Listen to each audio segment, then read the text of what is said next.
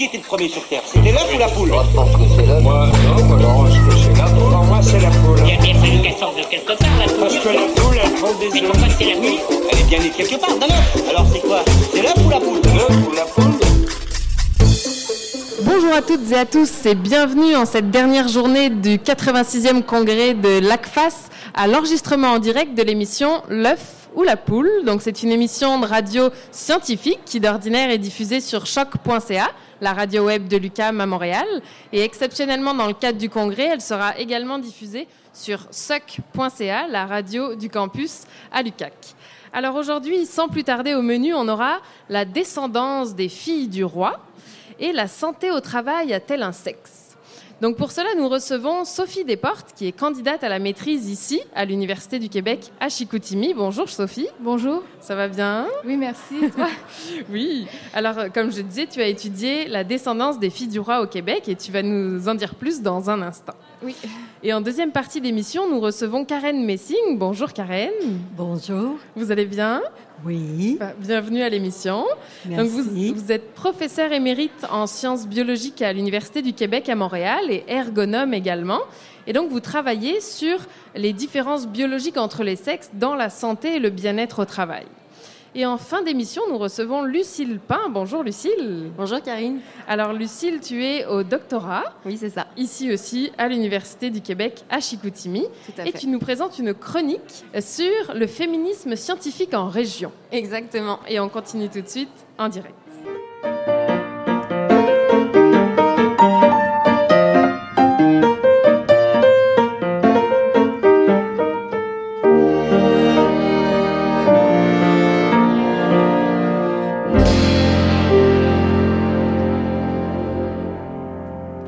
Alors Sophie Desportes, vous présentiez ce lundi dans le colloque 611 qui s'appelait le fichier Balzac d'hier à demain. Donc on parlait pas de littérature, hein, mais bien de génétique. Voilà. Et donc votre présentation, c'était la contribution démographique et génétique des filles du roi à la population québécoise contemporaine. Et donc comme je disais, vous faites votre maîtrise ici euh, à l'UQAC. Alors comment vous avez fait pour étudier la descendance des filles du roi? On s'entend que vous ne les avez pas interrogées chacune? Non, effectivement. En fait, euh, il y a déjà eu des études qui ont été réalisées sur les filles du roi elles-mêmes, c'est-à-dire euh, bon, qui elles étaient, d'où elles venaient, à quel moment elles sont arrivées, avec qui elles se sont mariées, etc. Donc j'ai repris ces, ces études-là et j'ai en comparant les différents répertoires de filles du roi qui existent, j'ai pu euh, faire le, mien et j'ai retracé, donc dans le fichier Balzac, là où j'ai fait ma maîtrise, j'ai retracé euh, les descendances des filles du roi à partir de ce corpus-là. Euh, j'ai aussi pris un corpus généalogique contemporain qui m'a permis de réaliser des ascendances, c'est-à-dire partir d'individus contemporains qui se sont mariés au Québec en 1960.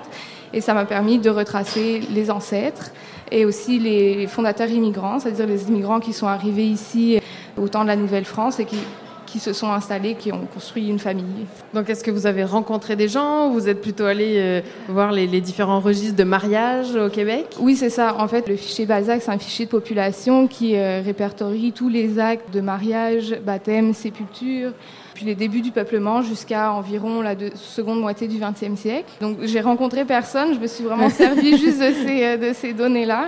Ça, c'est vrai que c'est une richesse au Québec parce que vous avez des archives de, de tous ces mariages depuis les années. euh, Et depuis euh, le, le début de la colonisation, les- le clergé a vraiment très bien euh, consigné tous les actes de mariage, bah, tous les, les actes d'état civil en fait qui existent, contrairement par exemple en France où bon, il y a eu des incendies, ça, ça s'est perdu avec le temps.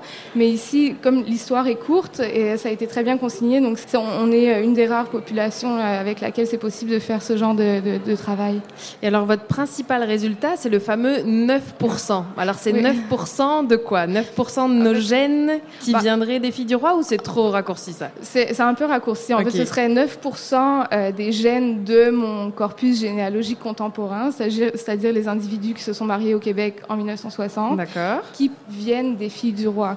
Euh, cette contribution génétique-là, c'est Oui. c'est une mesure, c'est une probabilité en fait. C'est calculé. euh, par exemple, ma contribution génétique, ce serait de 1. La, contribution de génétique d'un individu, est de 1. Et chacun de ses parents a contribué à 50% à ses gènes, etc. Donc en remontant les arbres, les généalogies, on peut avoir comme ça des proportions euh, qui s'accumulent. Et ça permet de, de calculer ce, ce pourcentage-là. Oui, c'est ça. Vous avez vraiment corrélé les actes de mariage à de la génétique finalement, parce que vous n'avez pas fait d'échantillons d'ADN. Non, c'est ça. C'est pour ça que je dis c'est comme c'est une mesure vraiment de probabilité là, qui, qui, qui, est calculée en fonction de euh, bon mes parents c'est 50% de mon patrimoine génétique, bah, ma mère, mon père, okay. mes grands-parents ça va être un quart. Et puis plus on remonte comme ça les générations, plus les, les, les proportions euh, deviennent bah, plus petites. En compilant tout ça, on arrive à des euh, des, des, mesures comme celle-ci. Mais alors là, je, je vais peut-être faire l'avocat du diable, mais on s'entend que les registres donc de l'Église, finalement, mm -hmm. donc c'est tout beau, on a les mariages, mm -hmm. Mais je pense qu'il y avait peut-être des, des, enfants illégitimes ou des enfants secrets. Oui. Là, dans ce temps-là, vous, vous êtes perdus là. Vous faites bah, en fait, dans le, dans le meilleur des mondes, les enfants illégitimes sont aussi euh, répertoriés et reliés à leur mère biologique. Okay. euh, les filles du roi en ont eu un, un certain nombre. Bah, certaines en ont eu des enfants illégitimes, souvent un. À part un, une femme qu'on a eu euh, cinq, si mes souvenirs sont bons, entre deux unions. Et donc, euh, j'ai vérifié que ces enfants illégitimes-là soient bien reliés à leur mère pour qu'on puisse les retracer dans les descendances. Et donc là, vous venez de parler d'une fille du roi en particulier. Et cette semaine, dans Le Devoir, il y avait un article justement sur la descendance euh, des filles du roi. Et le titre était assez impressionnant une fille du roi, un million de descendants. Comment ça? Oui, voilà. en fait, c'est bien. Il faut garder à l'esprit que c'est bien un million de descendants dans le fichier Balzac, donc ça, ça prend. Euh, oui, c'est pas un million de Québécois tout de suite. Aujourd'hui, non, aujourd'hui, qui viennent d'une fille du roi, c'est un million en tout. Voilà, mais c'est quand même impressionnant, ceci dit, parce que le fichier Balzac, on répertorie environ 5 millions d'individus. 5 millions d'individus. Voilà, dont 3 millions, environ 3 millions 300 000 descendent d'une des filles du roi. Et donc, il y a cette femme-là, Anne Lemaître, qui a un million de descendants dans le fichier Balzac. Comment, comment vous l'appelez Anne Lemaître. Ok. Voilà. Et en plus, je crois que dans le Devoir, il disait qu'elle n'a même pas eu ses enfants sur le territoire euh, québécois. Non, elle exactement. est venue avec ses enfants de, de France, en l'occurrence. Voilà, en fait, elle est venue, elle était veuve, elle est venue avec son fils et ses deux petits-fils. Elle s'est remariée ici, mais bon, elle n'a pas eu d'autres d'autres enfants, donc c'est vraiment euh, la descendance est partie de, de ces deux de ces deux petits enfants. Et alors, on sait qu'au début de la Nouvelle-France, les foyers de population, c'était vraiment Montréal, Québec, Trois-Rivières. Est-ce que les filles du roi ont contribué à une région en particulier? Euh, moi, ce que j'ai trouvé, c'était que les filles du roi avaient euh, plus de descendants et avaient contribué euh, de manière plus importante au point de vue génétique, comme on a calculé, dans les régions de l'ouest du Québec, c'est-à-dire autour de Montréal, rive sud, rive nord-ouest, autour de Laval et ses environs, puis autour de la ville de Québec aussi. L'est, dans l'est, il y a eu, on retrouve moins de filles du roi qui apparaissent dans les généalogies, mais euh, il y a vraiment euh, une ou deux filles du roi qui se démarquent, qui ont vraiment contribué de façon importante comparé à, par exemple, dans les régions de l'ouest où il y a plus de filles du roi, mais qui ont des contributions plus uniformes. D'accord. Et après, je me demandais, est-ce qu'il y a des, des, applications à vos recherches dans le sens autre que déjà la contribution génétique, c'est très important de comprendre, mais est-ce qu'on peut penser à d'autres applications? Il y a des chercheurs qui se sont servis euh, du fichier Balzac donc, et des reconstructions généalogiques, dans le cas des filles du roi, qui ont pu retracer les, les ascendances et qui ont identifié une fille du roi comme étant la responsable de l'introduction d'une mutation mitochondriale. Donc, et une donc, mutation dans les mitochondries. Des fois, voilà. à la maison, on parle de mutation dans l'ADN, mais il arrive aussi qu'on a des mutations dans les mitochondries qui sont finalement comme une partie de la cellule. On appelle ça l'usine de respiration de la cellule. Bon, depuis, on lui a trouvé d'autres fonctions à cette mitochondrie, mais pour l'instant, on la résume encore comme ça.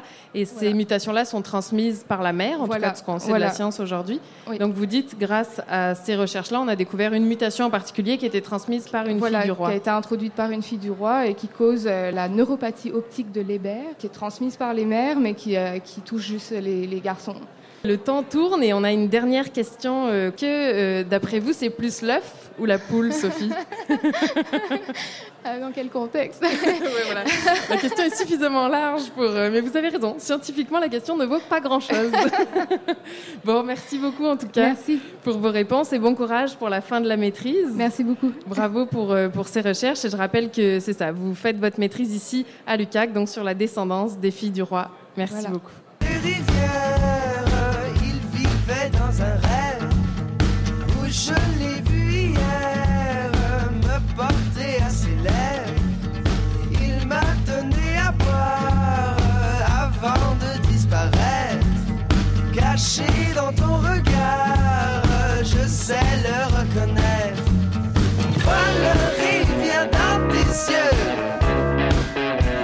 Tout ensoleillé, ça me dérange pas quand il pleut.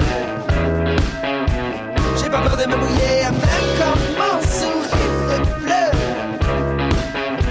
Je continue à ramer, quand on tombe dans la mort. Ah, c'est pour apprendre à nager.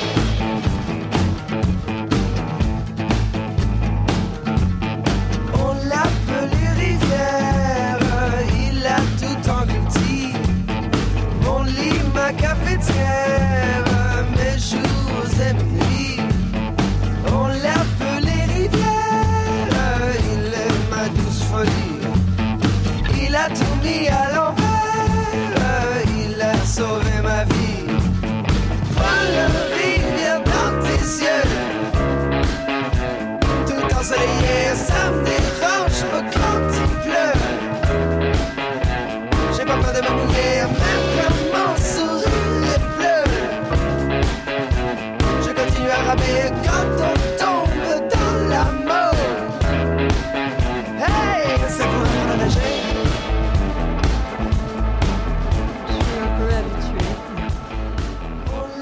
Vous êtes toujours à l'écoute de l'œuf ou la poule et on entendait Rivière de Mehdi Cayenne. Alors on continue avec notre deuxième entrevue. Donc là, on reçoit juste à ma droite ici Karen Messing. Bonjour. Bonjour.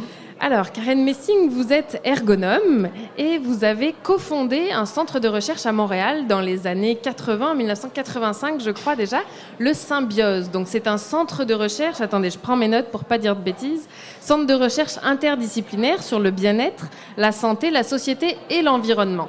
Donc, vous êtes vraiment une référence dans ce domaine-là et maintenant, vous vous intéressez à la différence entre les hommes et les femmes, finalement, par rapport à notre rapport au travail, mais particulièrement en santé et en bien-être. Alors, est-ce que ces inégalités au travail ont un impact, évidemment, sur la santé et le bien-être des gens? Quel type d'inégalité, plutôt, on constate? Mais moi, je suis ici pour participer à un colloque euh, qui portait sur l'ensemble des inégalités euh, sociales et les effets sur la santé. Et là, nous, on a ciblé trois.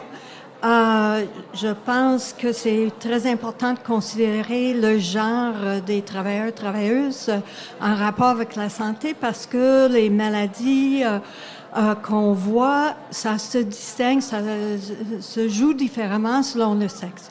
Mais on ne peut pas oublier le fait que les ethnicités aussi, euh, particulièrement le statut d'immi- d'immigrant, ça joue aussi dans l'accès au travail, dans l'accès à un bon travail et euh, dans les différentes euh, conditions sociales qu'on peut vivre. Tout ça euh, agit ensemble sur la santé.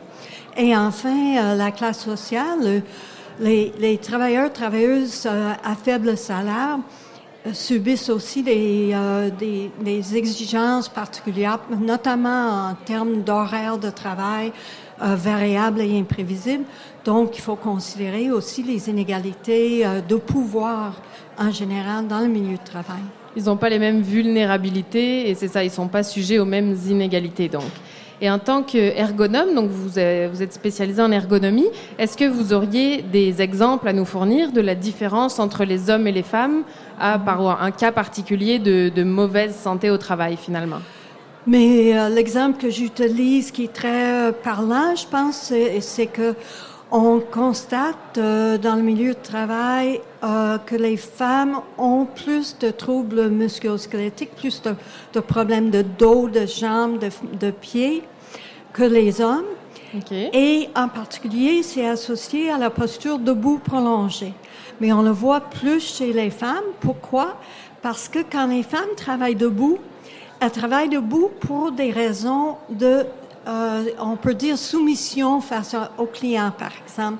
Les caissières de supermarché travaillent debout ici, pas en France, pas- mais ici pour se montrer au service du client. Il n'y a aucune raison dans le travail qu'il faut qu'elle fasse ça. C'est une question de, de soumission finalement.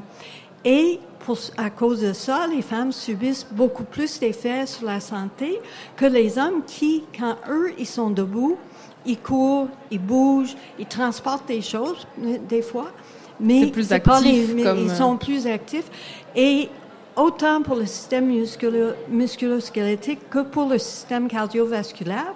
Ils sont en meilleure situation. Et alors, est-ce que vous avez des, des pistes de solutions? Est-ce que vous, vous avez un certain pouvoir en tant que chercheuse pour bah, déjà partager, bien sûr, vos, vos conclusions et vos découvertes et, et faire un, un état des lieux de cette situation? Mais moi, je travaille euh, en partenariat avec des groupes sociaux. À l'UCAM, on a euh, un service aux collectivités qui gère certains partenariats, notamment avec des groupes de femmes, mais aussi avec les centrales syndicales. Et la plupart de mes recherches euh, sont initiées par les centrales syndicales et notamment par les comités femmes et les comités santé-sécurité. Donc, euh, je peux être parfaitement paresseuse par rapport aux transformations parce que euh, c'est les groupes sociaux euh, qui prennent les résultats et qui les relaient pour avoir euh, des, des, pour se procurer des changements dans le milieu de travail. Ceci dit, il y a énormément de résistance, notamment pour cette question de travailleuses debout, euh, caissières. Euh, ça fait 30 ans qu'une de mes collègues euh, a constaté que c'était un problème. Et euh, dans les supermarchés, euh, Ça ça bouge pas. Et c'est pas parce qu'on n'a pas essayé. Et alors, comment vous avez réalisé votre terrain? Est-ce que vous alliez sur les lieux de travail des travailleuses et des travailleurs pour constater finalement leurs conditions? Est-ce que c'était plus des sondages? Les deux? Racontez-nous un peu. Mais moi, personnellement, je suis ergonome, donc mon outil de travail, c'est l'observation in situ. Euh, je vais observer les mouvements, je vais observer les postures, je vais parler aux gens aussi.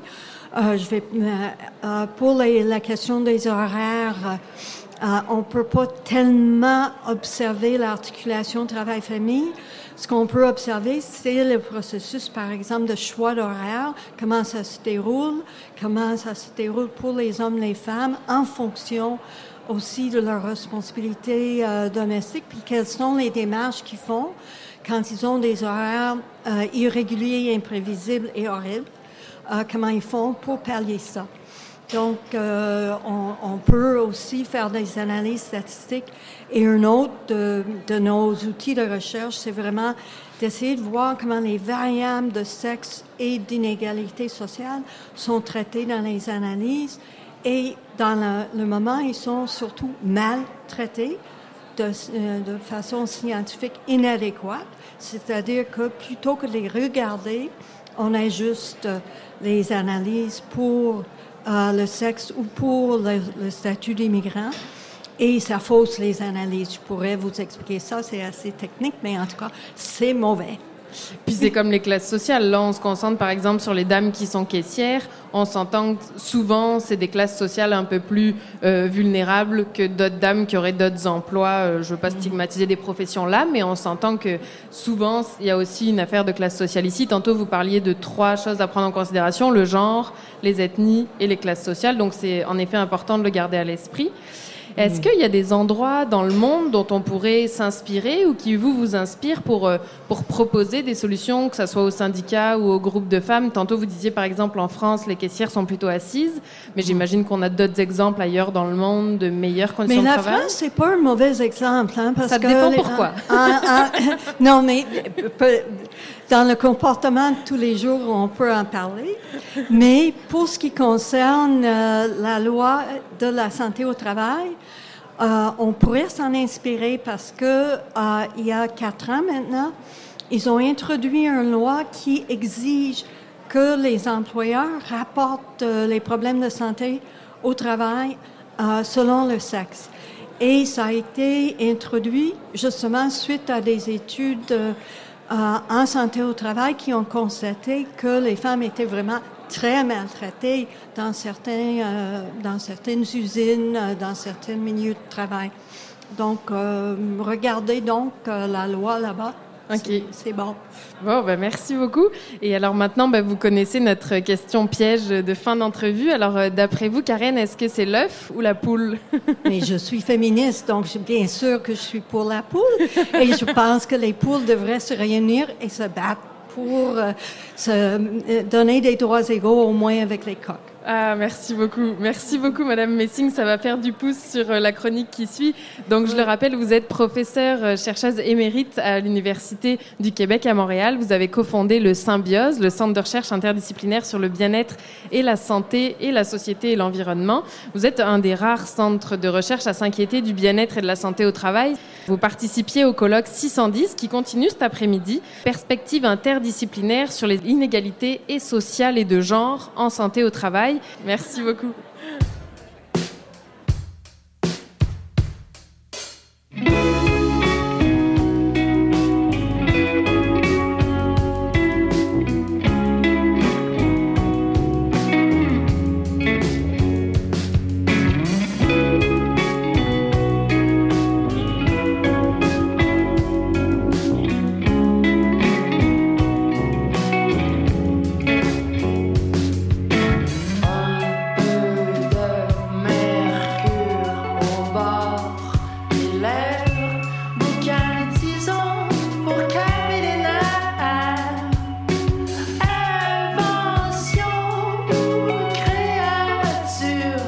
my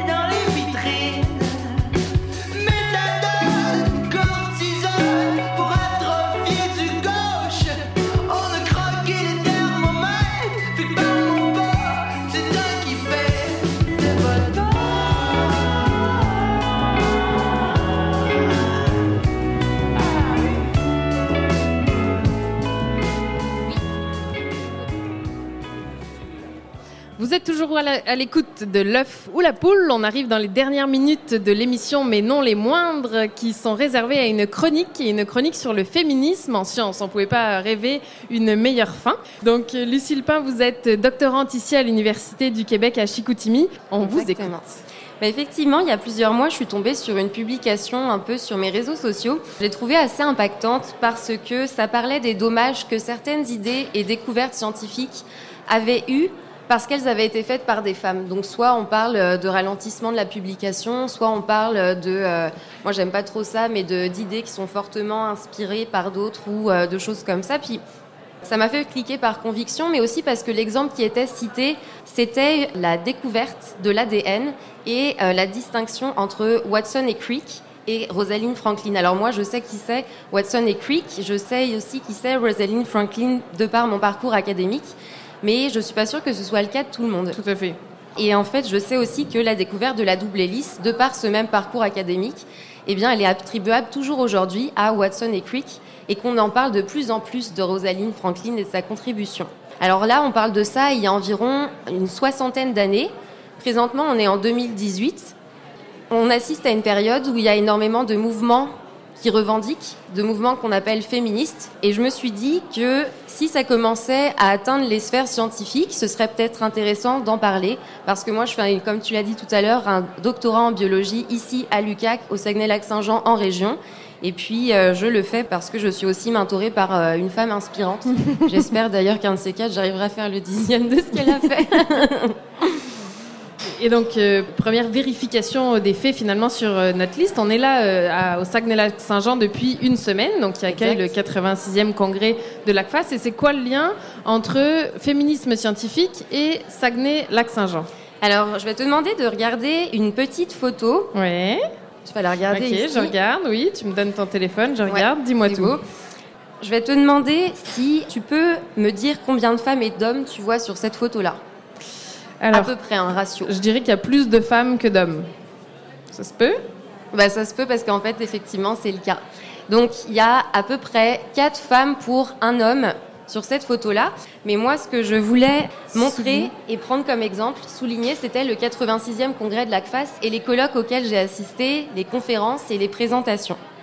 Donc en fait, je vais te demander, d'après toi, c'est quoi le point commun de toutes ces personnes-là? Elles sont toutes scientifiques ou cherchent Est-ce qu'elles sont chercheuses ou scientifiques? Bah, En fait, elles sont les deux. Elles sont les deux Exactement. Elles sont les deux, mais ce sont toutes des femmes qui sont en sciences, en région.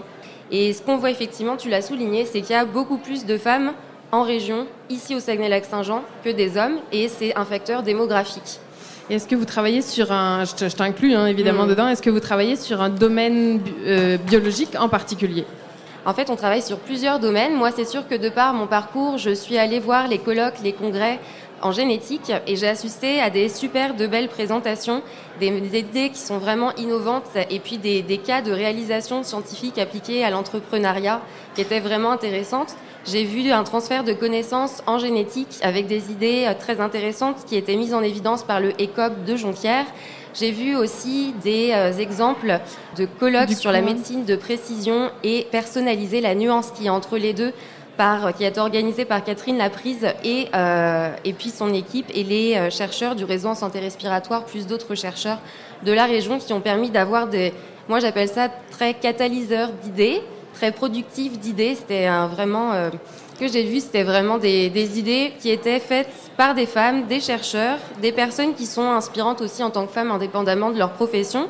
Et ici en région, au Saguenay-Lac-Saint-Jean, alors je me suis dit que c'était important de le souligner parce qu'on parle d'idées intéressantes. Mais c'est vrai que si on reprend un peu les chiffres, euh, à l'échelle mondiale en tout cas, le nombre de femmes chercheuses dans le monde, on en est à peu près à 28% et si on regarde au Québec et au Canada, on est à peu près à 20% seulement de femmes, euh, que ce soit en génie ou en sciences. Et là, je ne parle pas seulement des chercheuses, hein, un peu tout, toute profession confondue euh, en sciences. Donc c'est quand même intéressant de voir. Et comme tu l'as un peu dit au début, ça, ça va impacter le choix des recherches en elles-mêmes. C'est par exemple sur la douleur on s'est rendu compte que les médicaments avaient été testés souvent, plus souvent sur des hommes. Et donc, il y a des médicaments qui sortent du marché parce que finalement, les femmes euh, réagissent moins bien à ces médicaments-là. Et, j'en passe. Mais donc, un petit mot pour la fin, peut-être? Bah, Écoute, moi, le petit mot que je me suis dit que j'allais passer. Euh, pour la fin, c'est quand j'ai vu ma photo hier soir, je te cache pas que je me suis dit, ben, c'est parce que mon sujet chronique, ça va pas là, faut que je le refasse. et puis euh, quand je l'ai refait, j'ai mis, j'ai mis euh, les photos de tous les gens avec qui j'avais euh, pu travailler, étudier, enfin de quelque façon que ce soit. Puis ce que j'ai dégagé de ces photos-là, c'était que ce qui a l'air de vraiment très très bien fonctionner en recherche en général, indépendamment du sexe, de l'ethnie, de la provenance, du milieu social, etc. C'est la collaboration donc entre les personnes, entre les sexes, entre les ethnies. Je pense qu'il y a euh, quelque chose à faire de ça. Et puis on voit euh, qu'il y a de très bons modèles ici en région, des modèles qui sont fonctionnels, qui sont inspirants, puis aussi qui peuvent s'appliquer à de l'entrepreneurial. Alors euh, je pense qu'il y aurait pas mal de choses à, à réfléchir là-dessus. Eh ben, merci beaucoup, Lucille, pour euh, ce changement de sujet de chronique, en effet, dernière minute. Merci, beaucoup. Donc, je rappelle que tu es doctorante ici à l'Université du Québec à Chicoutimi. C'est l'heure de conclure. Donc, je remercie évidemment nos invités. Sophie Desportes, merci beaucoup. Karen Messing, merci. Lucille Pain, merci beaucoup. Et à la technique, aujourd'hui, on avait Tristan, Jean-Philippe et Stéphane. Je remercie aussi David de Montmini pour euh, la recherche et la préparation des entrevues. Merci à Nadia Lafrenière et Stéphanie Chang pour la sélection musicale. Anaïs Garançon pour les images que vous avez vues à l'arrière.